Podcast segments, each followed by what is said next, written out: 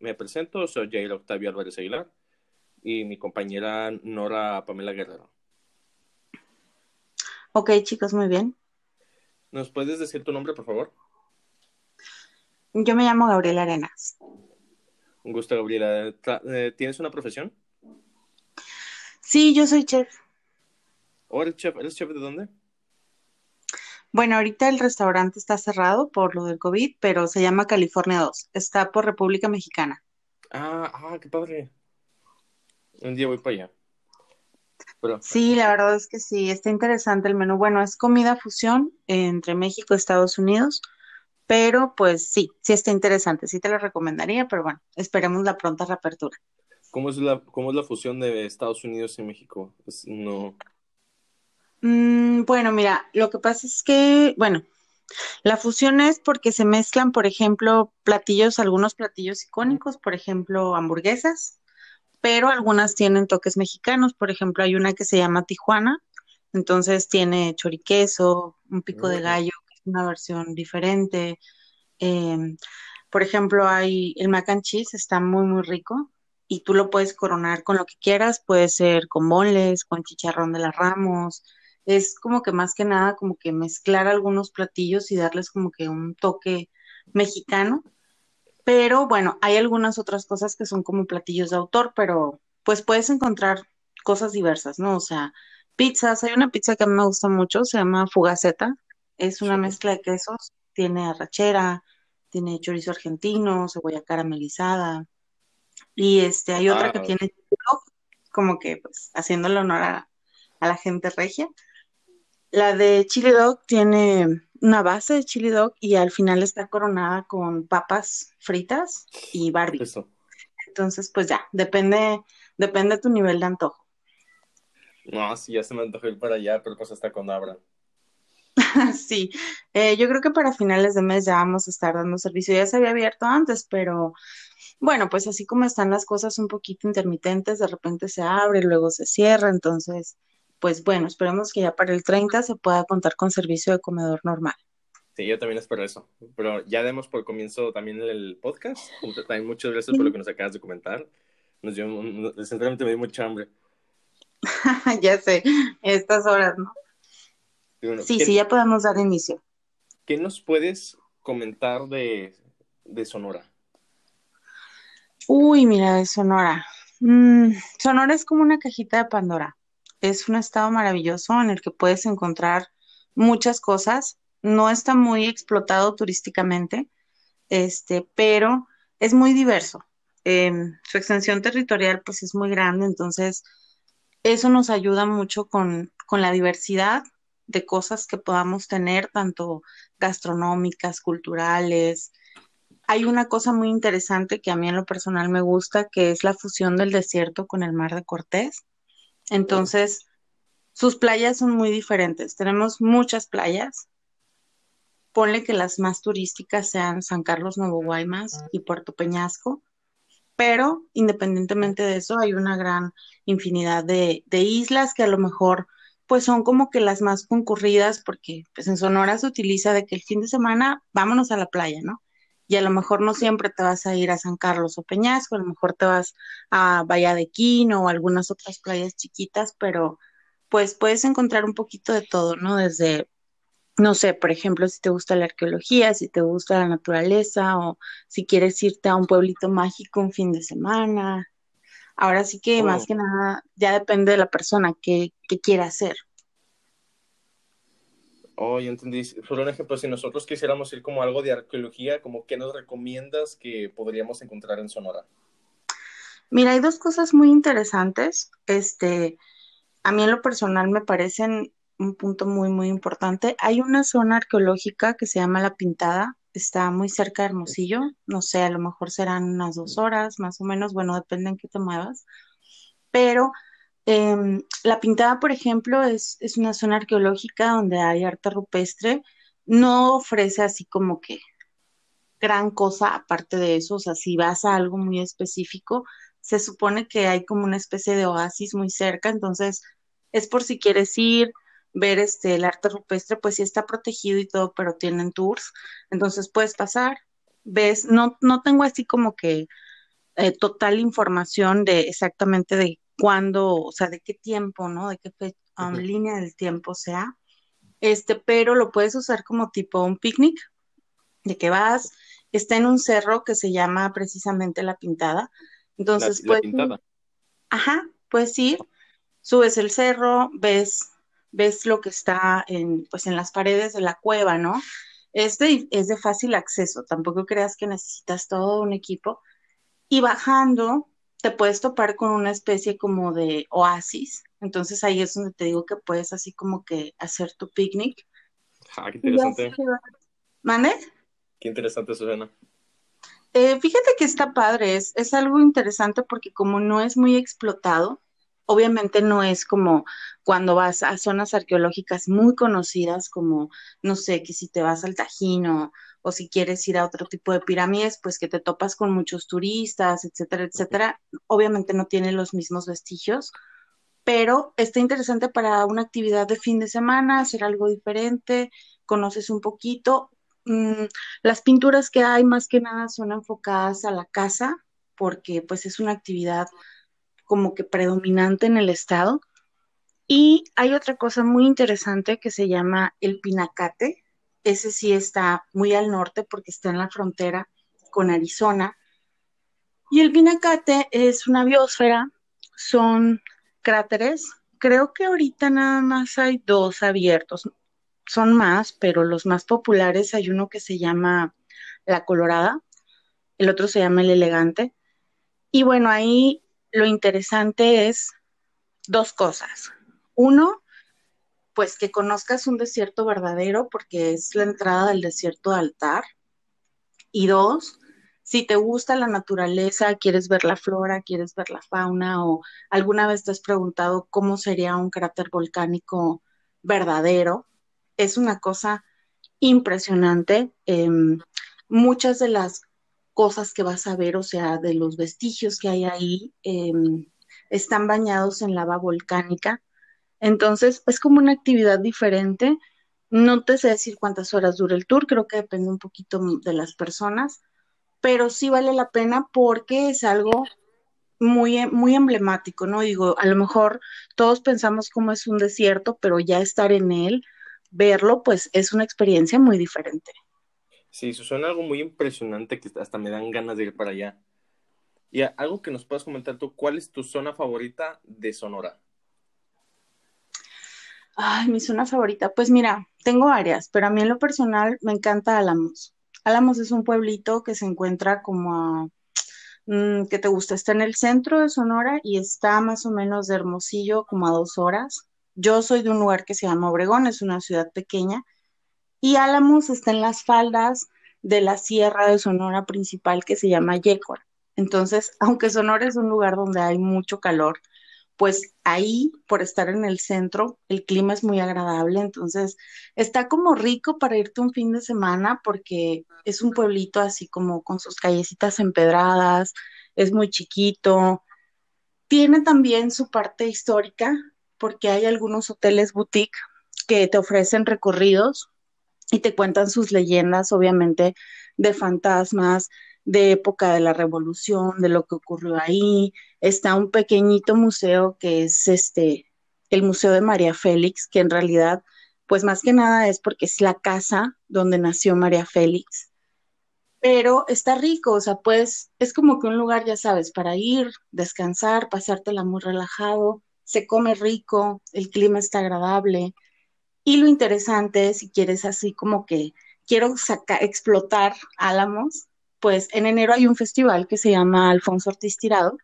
Es una especie de cervantino chiquito.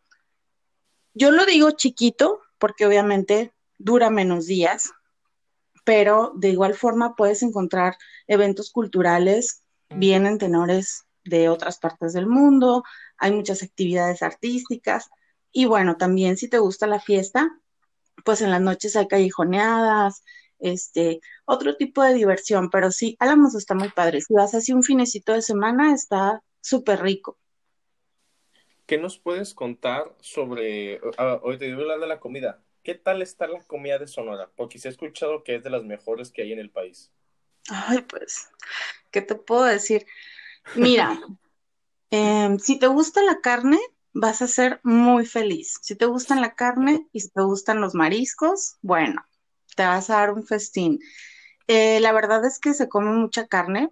Casi todos nuestros platillos tienen carne o mariscos.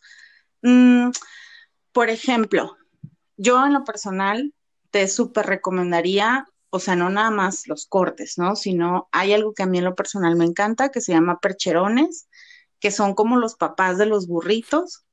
Entonces son muy ricos, tienen carne asada, tienen aguacate, bueno, ya hay de muchas cosas, ¿no? Pero los percherones en la noche son algo que los sonorenses no perdonamos. Los hot dogs de Sonora son muy, muy especiales porque hay panaderías que se dedican exclusivamente a hacer pan para hot dog. Entonces, se acostumbra todo en grande, ¿eh? Vete preparado con un buen estómago porque allá todo es muy grande.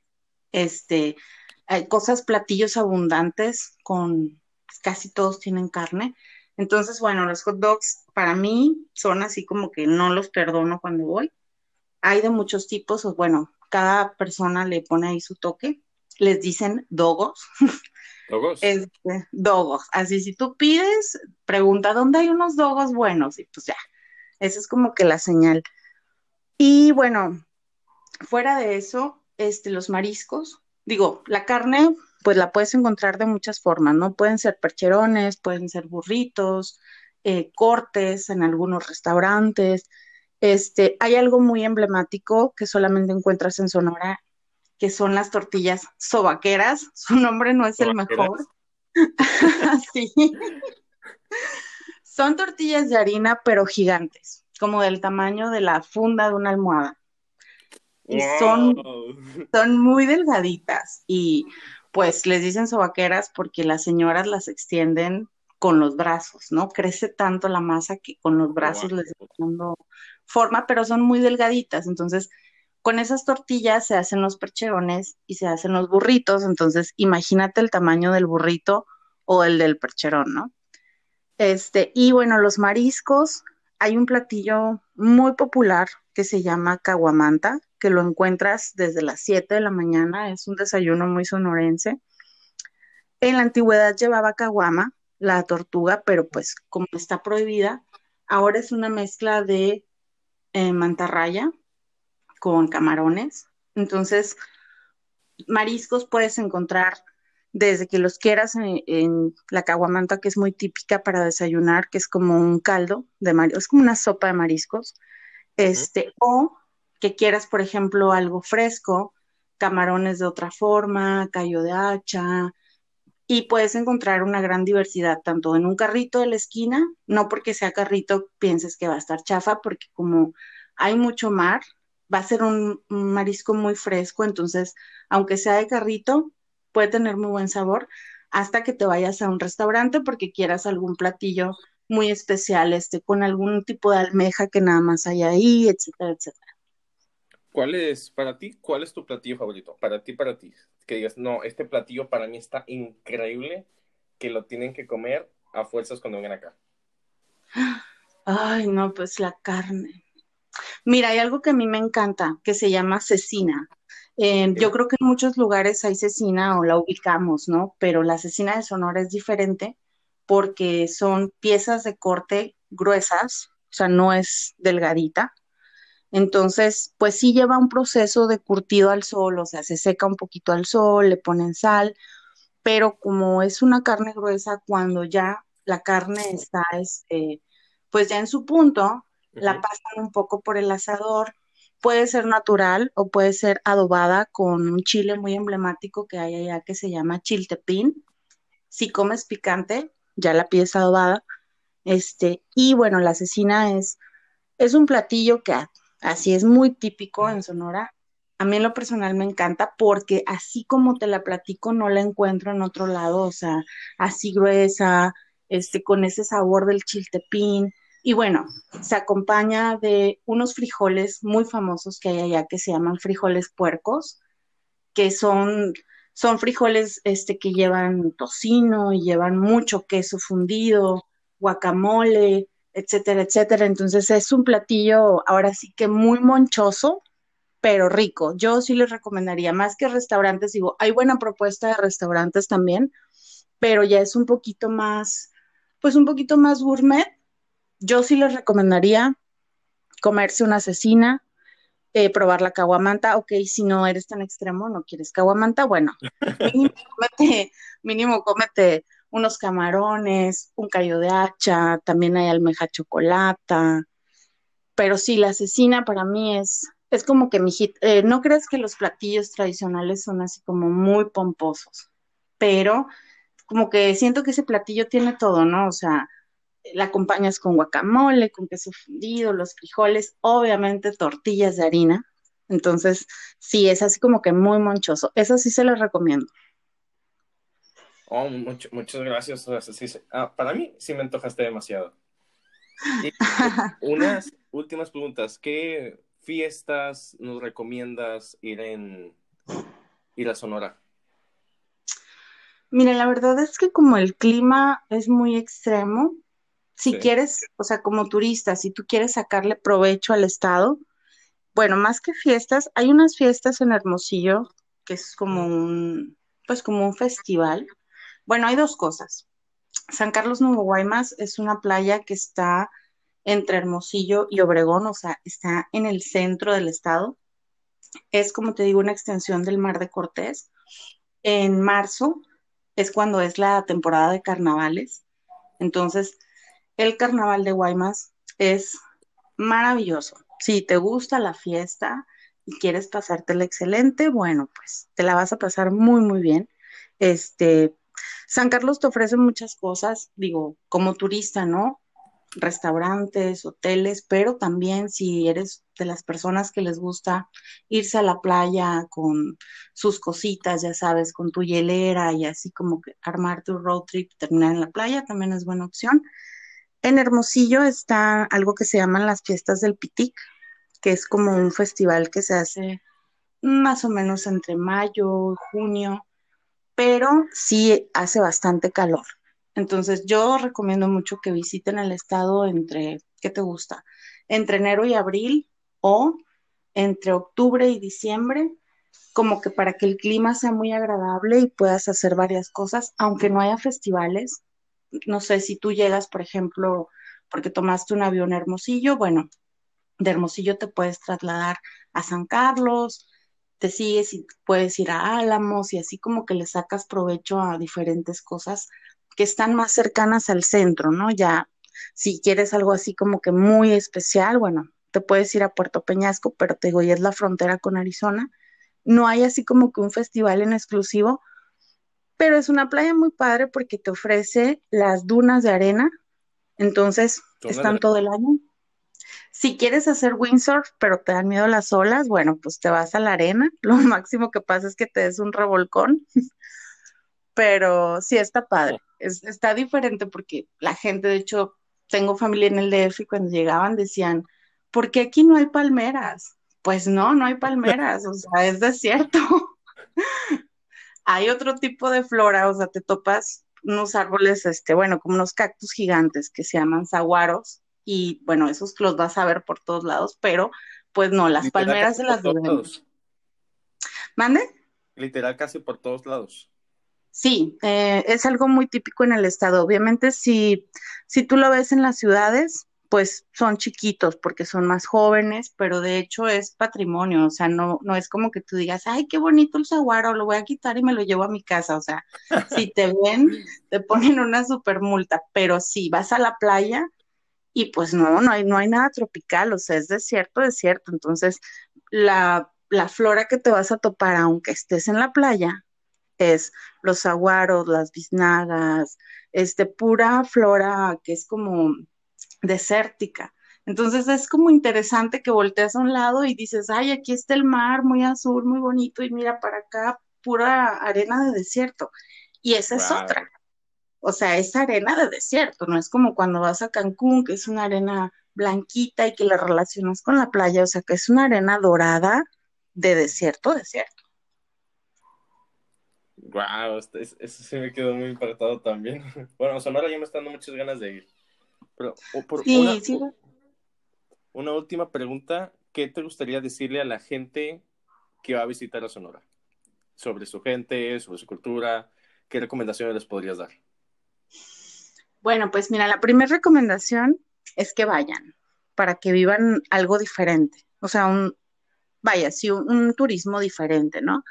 Y la segunda, este, que se sientan súper tranquilos porque los sonorenses somos personas muy relajadas, muy hospitalarias, entonces, aunque tú no tengas conocimiento del estado, aunque haya sido un viaje de trabajo o porque acompañaste a alguien o porque te topaste un vuelo súper barato y dijiste, ay, bueno, pues voy a este lugar a ver qué me topo, siéntete con la tranquilidad de preguntarle a la gente, oye, ¿qué puedo hacer aquí para divertirme? Y a lo mejor hasta ellos mismos te invitan a sus planes. Eso es algo muy muy típico. La gente es, es muy abierta, eh, apapacha mucho a la persona que viene fuera y pues que vayan, simplemente, o sea, que te olvides y quieras vivir una, pues una experiencia distinta, porque playas hay en todos lados, pero es muy diferente ir a una playa donde el mar invadió el desierto, ¿no?